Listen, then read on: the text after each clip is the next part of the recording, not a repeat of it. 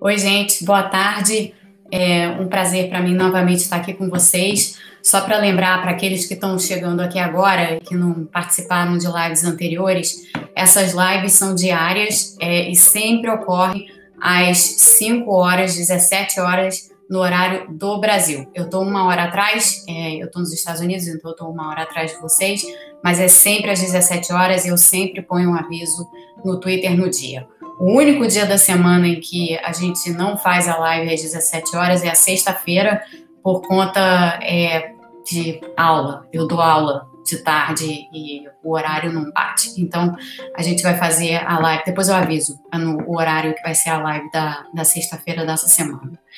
É, o nosso tema, como eu tinha colocado já para vocês no Twitter, é por que, que a gente precisa entender, o que, que a gente tem que entender necessariamente sobre a renda básica emergencial e sobre a renda básica, na verdade, é, como princípio.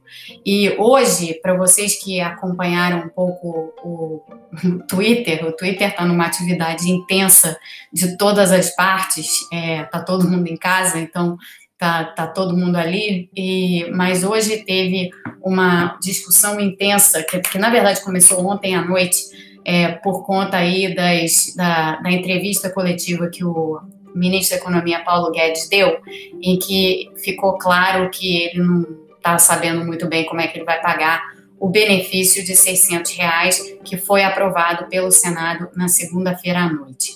Eu vou tocar nesse tema e vou explicar, já expliquei no Twitter, mas vou explicar aqui por que, que o Paulo Guedes está errado, ou acho que a essas alturas ele já se deu conta de que ele está errado, mas por que, que ele está errado em insistir que só pode fazer o, pagamento do benefício depois de uma PEC, depois de uma emenda constitucional.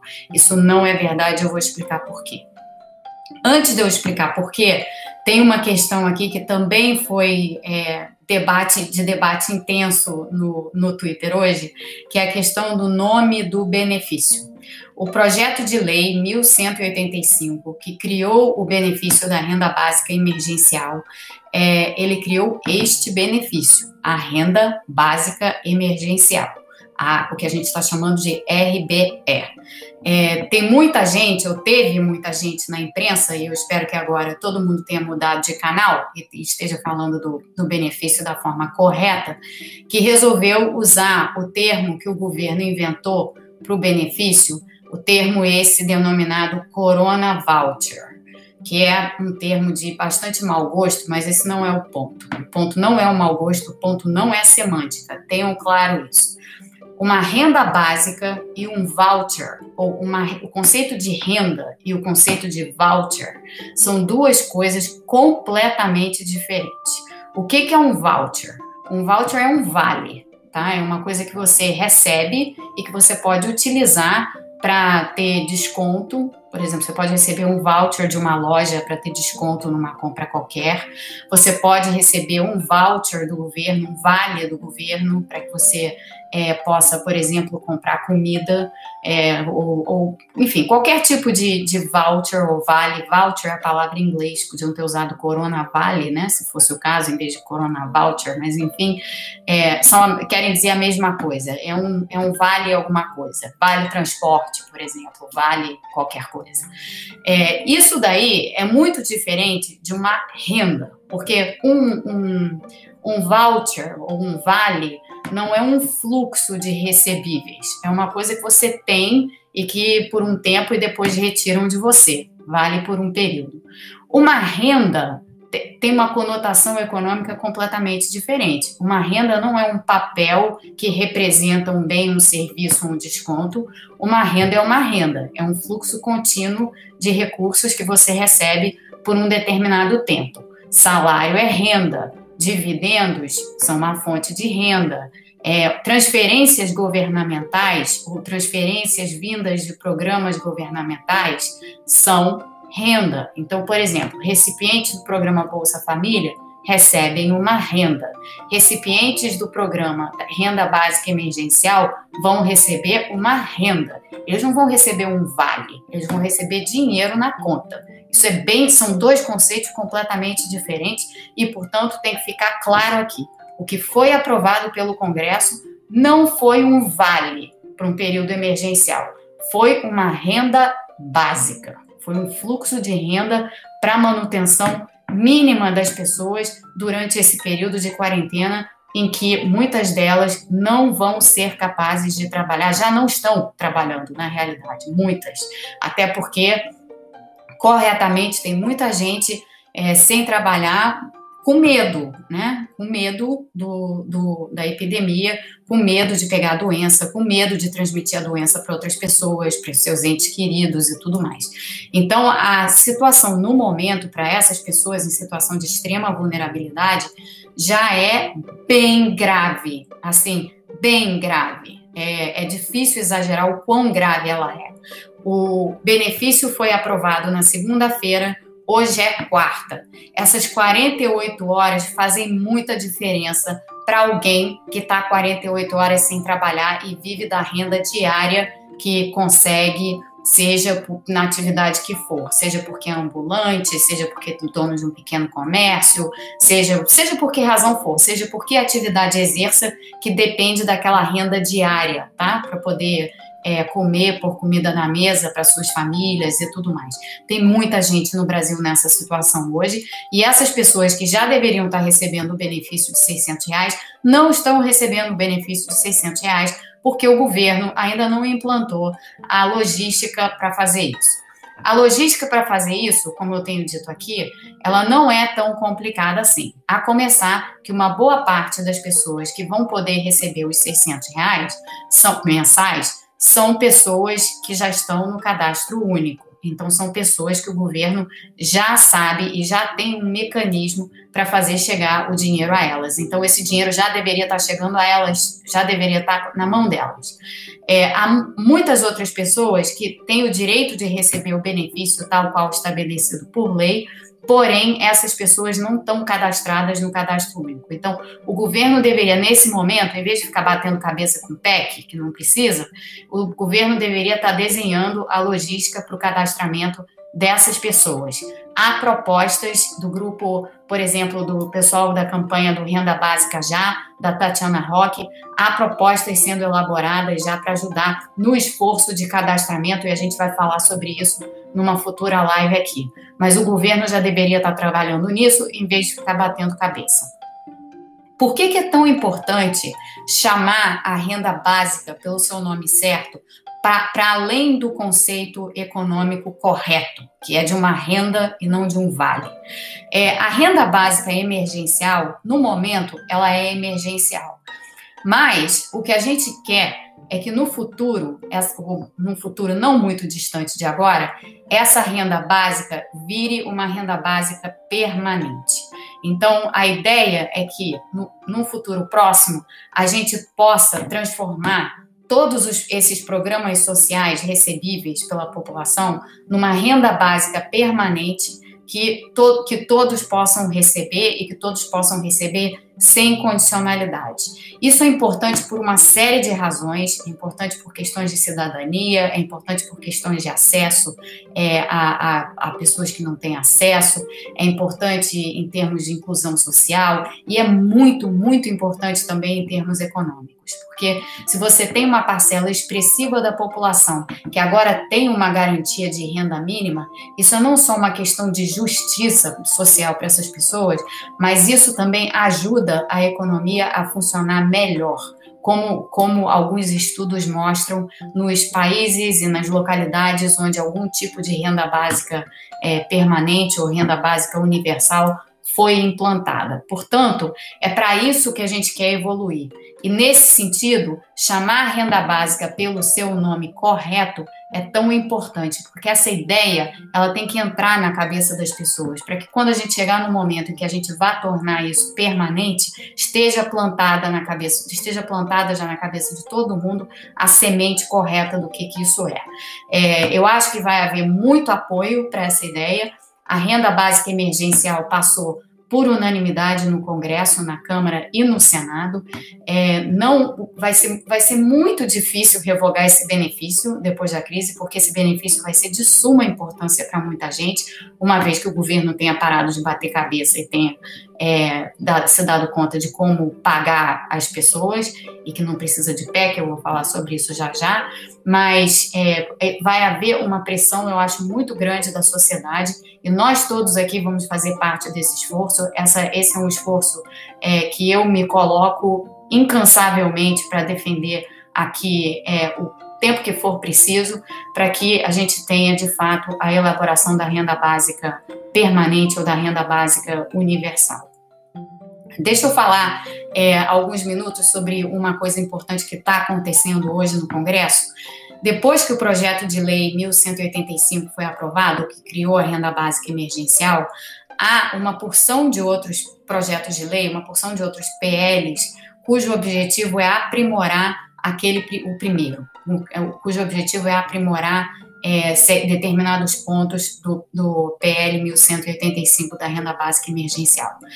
Em particular, é, há, o, há projetos de lei tramitando no Congresso para ampliar o contingente de pessoas que podem receber o benefício, o que é muito importante, porque hoje o benefício está limitado a uma parcela relativamente restrita do cadastro único. Então, no mínimo, você deveria ampliar para o cadastro único inteiro, que são 77 milhões de pessoas, e para todas as pessoas que caem nos critérios é, definidos, que estão aqui, que se, deveriam estar no cadastro único e não estão. Portanto, esse, essa é uma primeira linha de frente e que já está e que já está em circulação em trâmite dentro do dentro do Congresso. Uma segunda linha de frente é a ampliação do prazo de recebimento do benefício, que hoje é de três meses prorrogáveis, mas o ideal seria que fosse de pelo menos seis meses. Eu defendo 12 prorrogáveis. E, de novo, o sentido é, no futuro, tornar isso uma coisa permanente. Mas por que 12 meses? E por que um mínimo de seis meses? Porque, como eu tenho dito aqui em todas as lives que eu tenho feito, essa não é uma crise de curto prazo, essa não é uma crise de curta duração, não vai acabar em 90 dias. Portanto, as pessoas precisam ter a segurança de que elas estão assistidas e de que o Estado está ali para assisti-las da forma correta. Então, tem que haver uma ampliação desse prazo, isso é extremamente importante. Há projetos de lei tramitando no Senado com propostas nesse sentido. Por fim, o projeto que instituiu a renda básica emergencial, é o projeto 1185 que eu mencionei, ele tem lá uma restrição é, para pessoas que receberam 28 mil reais e uns quebrados em 2019 não podem receber, não são elegíveis é, para renda básica emergencial, o que é, um, o que é um, um, certo disparate, porque convenhamos que quem, não, quem recebeu 28 mil reais ou que seja em 2019 pode hoje estar desempregado, ou pode hoje estar na economia informal, ou pode hoje estar fazendo sei lá o que, dado o que aconteceu desde então. É, portanto, esse, essa restrição ela não faz o menor sentido e essa restrição tem que ser é, completamente extinta, não tem, não tem a menor razão de ser. Dito tudo isso, já tem um relatório, um parecer do senador Espiridião Amin, é, olhando para, pegando todos esses projetos de lei e analisando o mérito de todos esses projetos de lei é, específicos que aprimoram a renda básica emergencial que foi aprovada na última segunda-feira. Então é importante que vocês saibam que esse esforço todo pela renda básica emergencial não acabou com a criação do projeto, de, da, com, a, com a criação da renda básica emergencial na última segunda-feira. Ele continua e provavelmente o que vai acontecer é que vai sair um projeto de lei complementar, é, ajustando esses parâmetros diversos aí da forma correta na direção que a gente quer, na direção que eu e a Tatiana aqui na semana passada discutimos com vocês. Portanto, tenham em mente isso, que pelo menos, é, ainda que a gente esteja tendo muitas dificuldades com o poder executivo, pelo menos no poder, no poder legislativo as coisas estão andando. É, entretanto, como eu tenho dito várias vezes, não adianta que as coisas andem no poder legislativo se o executivo, que é quem de fato vai adotar a medida e vai fazer o esforço de implementação e de adoção, é, não estiver fazendo o, o seu dever de casa, não estiver fazendo o que deveria estar sendo feito nesse momento. Paulo Guedes ontem teve esse momento, digamos assim, de branco é, intelectual em que ele resolveu colocar a questão da necessidade de uma emenda constitucional para poder pagar o benefício. Não precisa fazer emenda constitucional alguma. Não precisa. Na verdade, esse benefício já poderia estar sendo pago e já deveria estar sendo recebido pela parcela de pessoas já no cadastro único por, de, de, duas formas, de uma de duas formas muito simples. A primeira delas, que é a mais simples de todas, é a seguinte: o governo deveria já ter emitido uma medida provisória é, declarando o pagamento do benefício, identificando a fonte do pagamento e identificando essa fonte do pagamento como sendo o superávit financeiro da União. Nós temos um superávit financeiro na União derivado de várias operações, inclusive das operações cambiais do Banco Central. Isso está registrado contabilmente, nós temos esse dinheiro. Ele é muito mais, esse superávit financeiro é muito maior do que o que você precisa em termos de volume de recursos para pagar às pessoas é, o, o benefício da renda básica emergencial. Portanto, isso já poderia ter sido feito não estaríamos tendo essa discussão se isso já tivesse sido feito. Esse é um caminho. E o melhor caminho, eu acho, dada, dada a urgência, urgência da situação. Aqui eu vou fazer um parênteses. Tem muita gente confundindo, é, não estou dizendo que sejam vocês que estão aqui comigo, não, mas tem muita gente confundindo a maneira assertiva com a qual eu tenho falado sobre todos esses temas com é, serenidade ou sei lá o quê. Não se trata de serenidade, nem uma moderação, nem nada disso. O que se trata é do seguinte: a situação é de urgência, as pessoas estão passando fome, tem gente que já não tem o que comer, porque não tem como trabalhar para receber uma renda.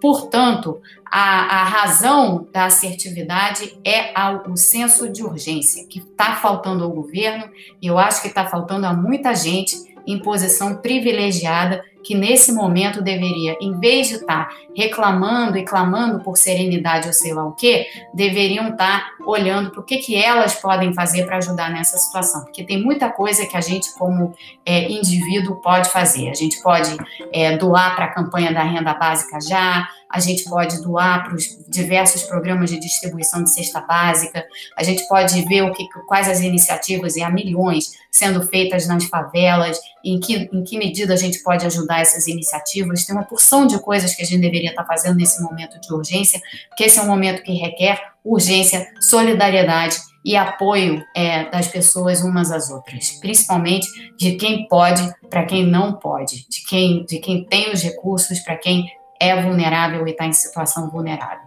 Então, muito importante chamar atenção para isso. Assertividade é o meu sentido de urgência, nada mais e nada menos, e não seria diferente. Quando eu não estou calma, eu tenho outro tipo de atitude na minha vida, não cabe aqui descrever qual é, porque isso é de plano é, pessoal. Então, tendo feito essa grande ressalva aqui, volto ao tema. A segunda maneira que o, que o governo tem de enfrentar, de lidar com o pagamento ou de tornar disponíveis os recursos para o pagamento do, da renda básica emergencial é por meio de emissão de dívida. Aliás, emissão de dívida é algo que o governo vai ter que fazer, queira ou não, para poder custear todos os gastos que ele vai ter que custear durante esse período tão difícil que a gente vai atravessar. Os gastos para o SUS, os gastos com a sustentação de emprego e sustentação de salário, porque ninguém vai aceitar redução de salário, deixemos isso claro aqui. Não adianta o Paulo Guedes ficar falando em redução de salário, porque isso daí não vai ser topado.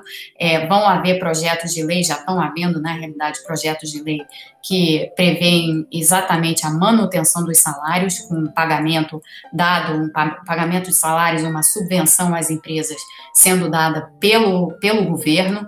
É, portanto, o governo vai precisar de dinheiro para isso também, vai precisar de dinheiro para apoiar empresas, enfim, vai precisar é, de recursos para uma série de coisas.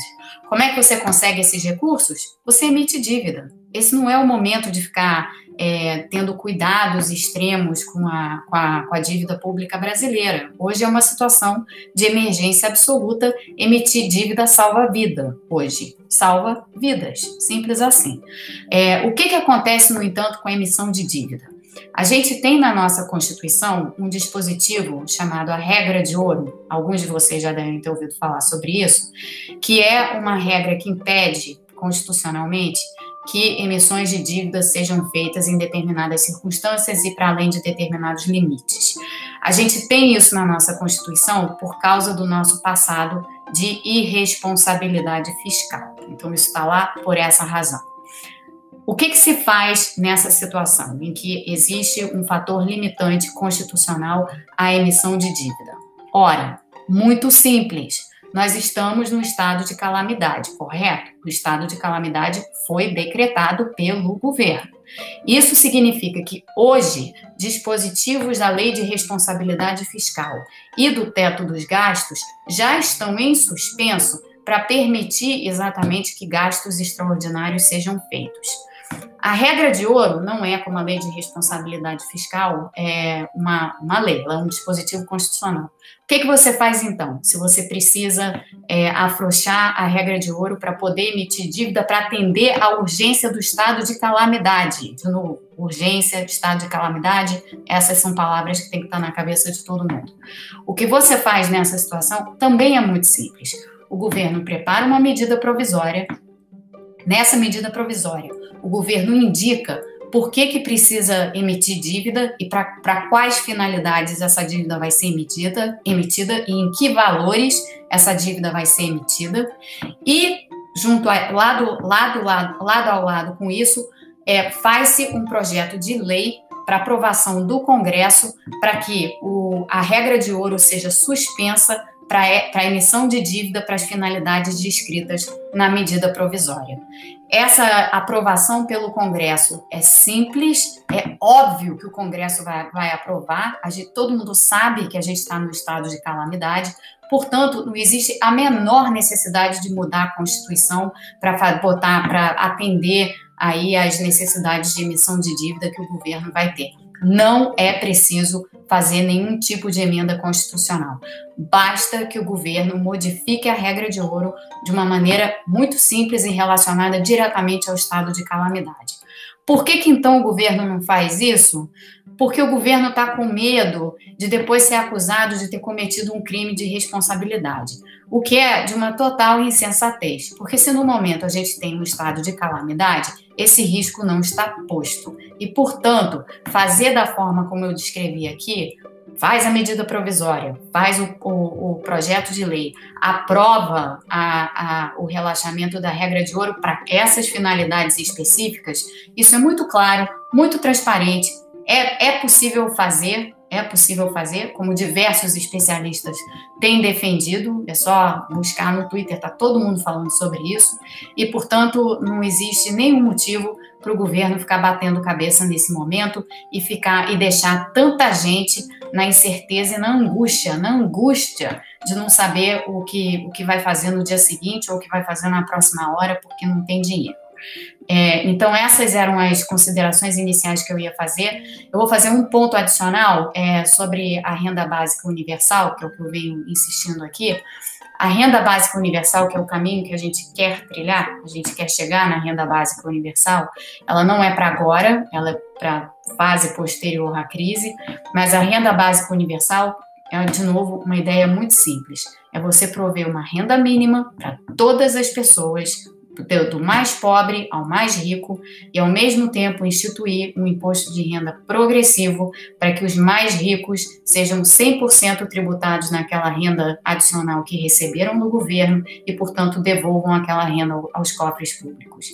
É, essa é uma, uma ideia que já está é, circulando no mundo há décadas, décadas, assim, e não tem nenhum tipo de atrelamento ideológico vinculado a essa ideia. Então, essa é uma ideia que há décadas é defendida tanto no campo mais liberal possível que se possa imaginar, inclusive um dos proponentes, não exatamente da renda básica universal, mas de um mecanismo muito semelhante a ela, foi o Milton Friedman. Quem é Milton Friedman? Milton Friedman foi um economista, venceu o prêmio Nobel por suas grandes contribuições à economia, professor da, da, Universidade de Chicago, da Escola de Economia de Chicago, formou uma porção dos chamados Chicago Boys.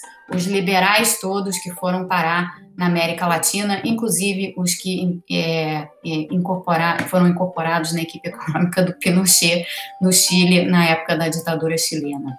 É, era uma, naquela época, a Universidade de Chicago tinha uma linha ultraliberal, foi nessa linha ultraliberal que o Paulo Guedes foi educado.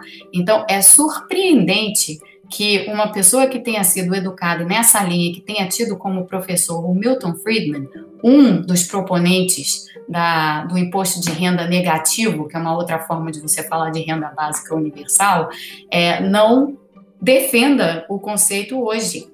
É meio surreal, inclusive, que ele não, defenda, não defenda esse conceito. Porque ele, ele nasceu lá e ele também nasceu é, de diversas outras discussões de outros é, pessoas de outros matizes ideológicos. Portanto, se a gente quiser olhar para a renda básica universal, ela tem uma característica muito, muito legal e, e, muito divertida na realidade, que é a seguinte: ela é abraçada por todos. Ela é abraçada por pessoas mais conservadoras à direita, ela é abraçada por pessoas mais progressistas à esquerda.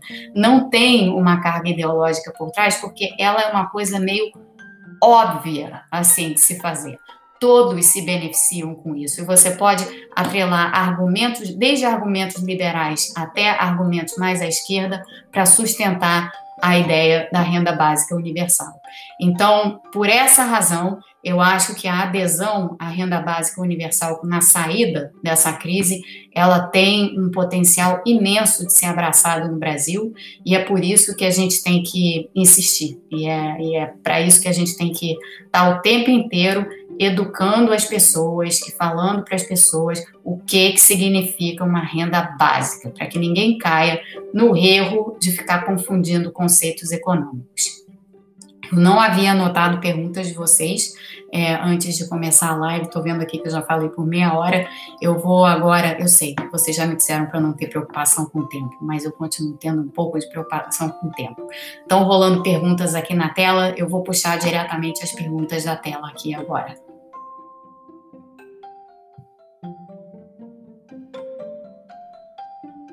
Opa, tá passando muito rápido. É, tem uma, tem uma, uma, uma questão aqui colocada pelo Eduardo, que eu acho que foi sobre a alíquota máxima né, do imposto de renda de 27,5%. É, essa alíquota máxima do imposto de renda nossa, nossa é, é de fato muito baixa. Mas isso é porque o nosso sistema tributário, principalmente na parte que diz respeito ao imposto de renda, é, é, essa parte ela não está adequada às, às nossas necessidades. Então, o que a gente precisa fazer no futuro, inclusive para custear a renda básica universal, é aquilo que eu tenho dito, insistido, falado milhões de vezes. A gente precisa tributar mais renda e patrimônio, a gente precisa tributar menos consumo e produção. A gente tem que fazer a tal da inversão da pirâmide tributária, que eu falo isso aqui todo dia. É, isso, isso daí implicaria, sim, em ter alíquotas de imposto de renda para pessoas que recebem, é, que têm rendas muito mais elevadas, fortunas, né, o que se chama de imposto sobre grandes fortunas, é, seria ter um, um, um, uma alíquota sobre renda e patrimônio dessas pessoas muito, mas muito mais elevada do que os 27,5%. Então, é disso daí que a gente que a gente está falando também, tá? Na saída dessa crise, renda básica universal, inversão da, da pirâmide tributária para tornar a renda básica é, universal não só possível, como compatível com um sistema mais progressivo que onere menos é, consumo produção e que onere menos as pessoas mais pobres, ou não onere as pessoas mais pobres e, e onere sim as pessoas mais ricas.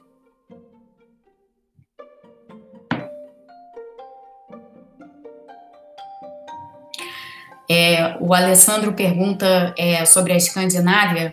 Na Escandinávia, que aliás já, já fez a experiência da renda básica universal, o. Apareceu uma telinha aqui, deixa eu fechar.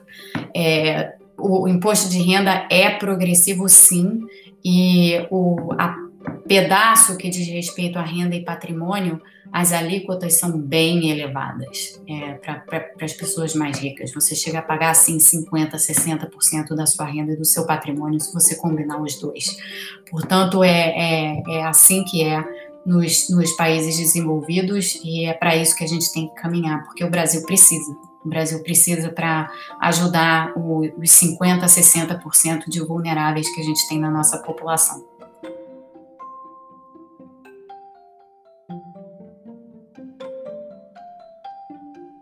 Aqui o Pedro faz uma pergunta muito boa. Ele diz assim: faz parte de um grupo que tem muitos jovens e eles estão, esses jovens estão trancando a faculdade é, por necessidade. Que é, Pedro, sinto muito por isso e que e ele pergunta se essas pessoas são, se esses estudantes seriam elegíveis à, à renda básica é, emergencial. Tal qual a renda básica está é, formulada hoje, infelizmente não.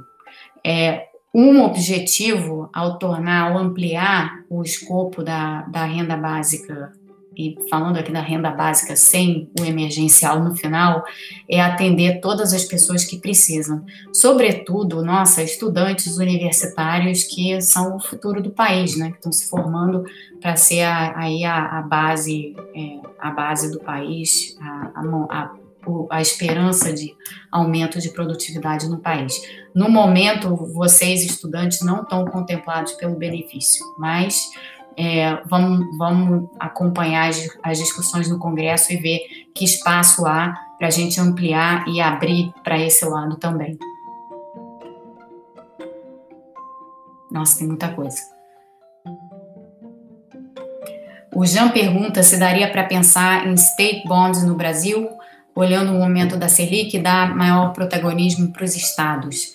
É, eu acho até que dá para pensar, mas essa é uma questão mais complicada, porque ela envolve, é, ela envolve toda, to, todo o conjunto de leis de responsabilidade fiscal, fiscal que a gente tem para os estados e para os municípios. Então, teria que haver uma coordenação, um esforço grande aí, para que a gente não tivesse uma emissão excessiva de dívida numa determinada localidade. É, hoje é uma ideia que não, não, não dá para implantar. E, e, eu acho que não dá para implantar principalmente porque existe uma completa, completa falta de coordenação entre o governo federal e os governos estaduais. Mas não, é uma, uma, uma ideia é, possivelmente a ser pensada desde que caiba dentro do escopo da, das leis de responsabilidade fiscal é, a nível subnacional.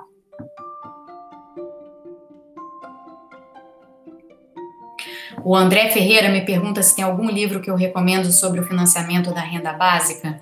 É, tem muita coisa escrita, tá, sobre renda básica. Eu posso tentar disponibilizar é, no, no Twitter, não sei se esse é o melhor lugar, mas tudo que existe, todos os artigos que, que ou pelo menos uma amostra dos artigos que, que existem sobre, sobre renda básica é, e que tratam sim de financiamento, além de tratar de outras questões relativas à renda básica. E também é, das experiências dos países que implementaram renda básica de alguma maneira. Então, eu vou tentar disponibilizar isso de algum jeito, vou catar aqui os links e vou tentar disponibilizar via Twitter, ou se alguém tiver alguma sugestão de como fazer isso, me dá um toque lá pelo, pelo Twitter, que vai ser muito bem-vindo. Como eu tenho dito várias vezes, é, eu sou boa disso aqui, de ficar falando, falando, mas eu sou péssima em termos de, de tecnologia, eu sou meio tecno-analfabeta. Então, quem puder ajudar é, a pensar uma maneira de disponibilizar leituras para as pessoas, eu agradeço muito e estou lá no Twitter, é só, é só dar um toque por lá.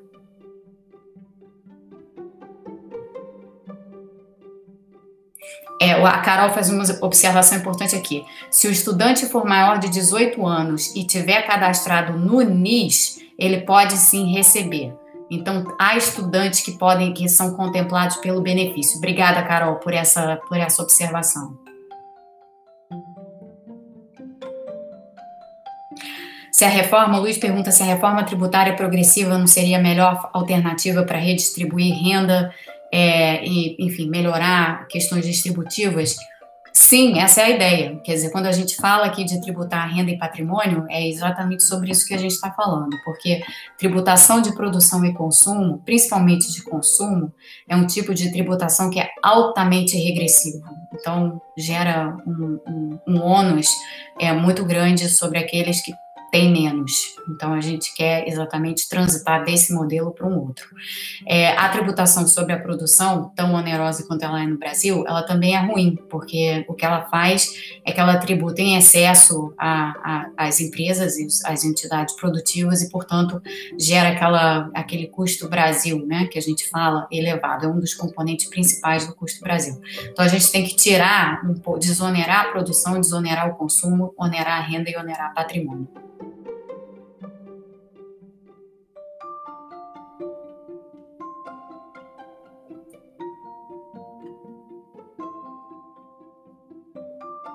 Leonardo pergunta se eu acredito que pode haver caos social.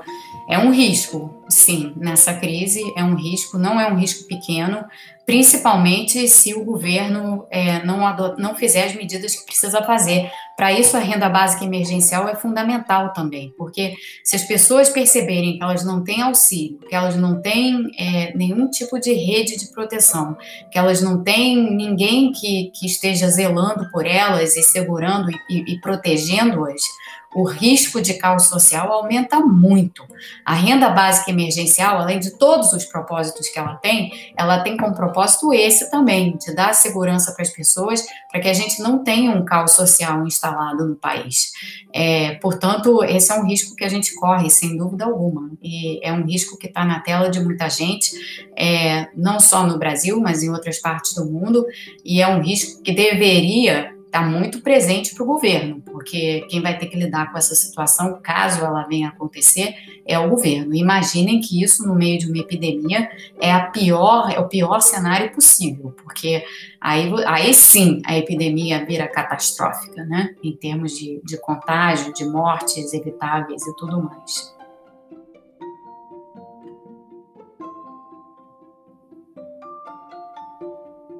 O que eu acho da redução, o Carlos pergunta, o que acha da redução de salários de servidores públicos e aposentados? Supondo que ela seja constitucional, teria mais impactos positivos ou negativos na economia?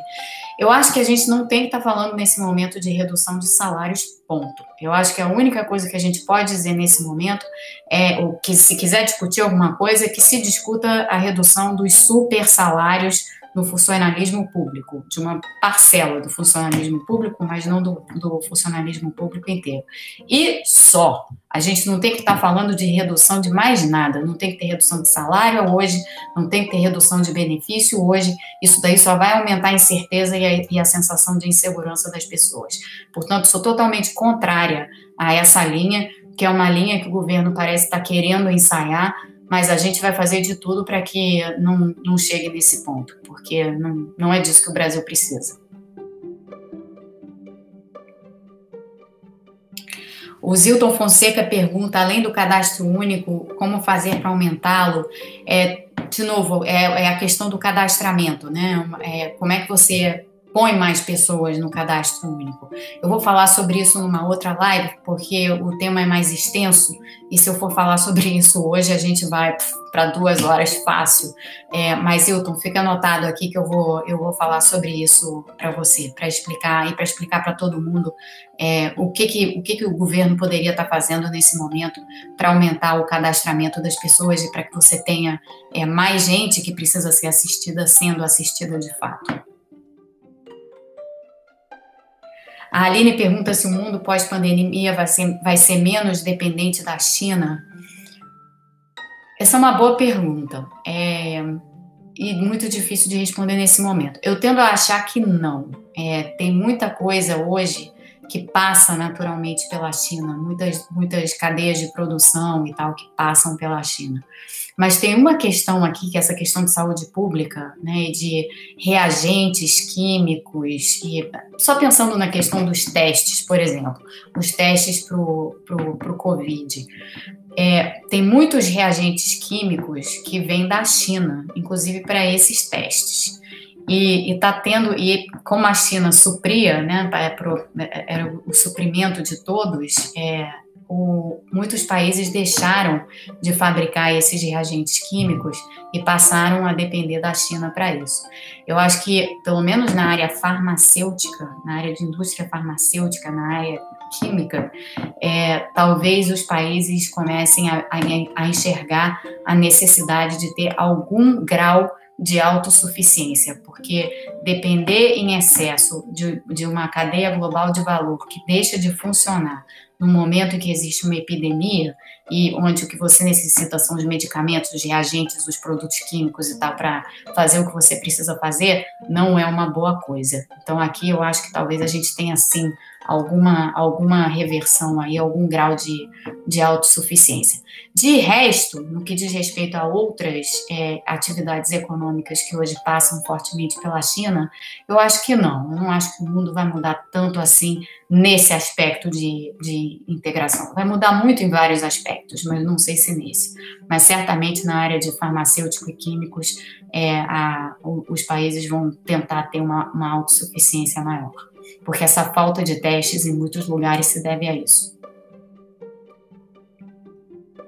Bom, gente, eu vou é, eu vou parar por aqui porque já passou passou até de, de 40 minutos e para que outras pessoas que tenham interesse, que não estejam aqui conosco, possam assistir. Tem muita gente que já não vai assistir mesmo, porque ninguém assiste coisa que tenha mais de 10 minutos hoje em dia. Mas, enfim, é, eu vou ficar por aqui agora. É, tem muitas coisas que eu não respondi. Por favor, se vocês é, quiserem que eu responda qualquer coisa, é só mandar um, um comentário no tweet para mim. Eu estou tentando ler todos os comentários, realmente estou. É, se eu não conseguir, eu tenho ajudantes aqui dentro de casa que podem, que podem fazer esse esforço por, por mim, e como eles estão à toa, eu vou solicitar a ajuda deles, com certeza. É, uma boa tarde para vocês, fiquem seguros, fiquem em casa, façam a sua parte no que for possível para ajudar quem for possível ajudar, e amanhã a gente volta aqui às 17 horas é, de novo para mais um para mais um bate-papo é, desse, de, desse mesmo tipo. Como sempre, eu vou adiantar um tema, mas a gente não precisa necessariamente se restringir a esse tema. A gente pode ter uma conversa bem mais geral. Então, boa tarde, super obrigada e até amanhã.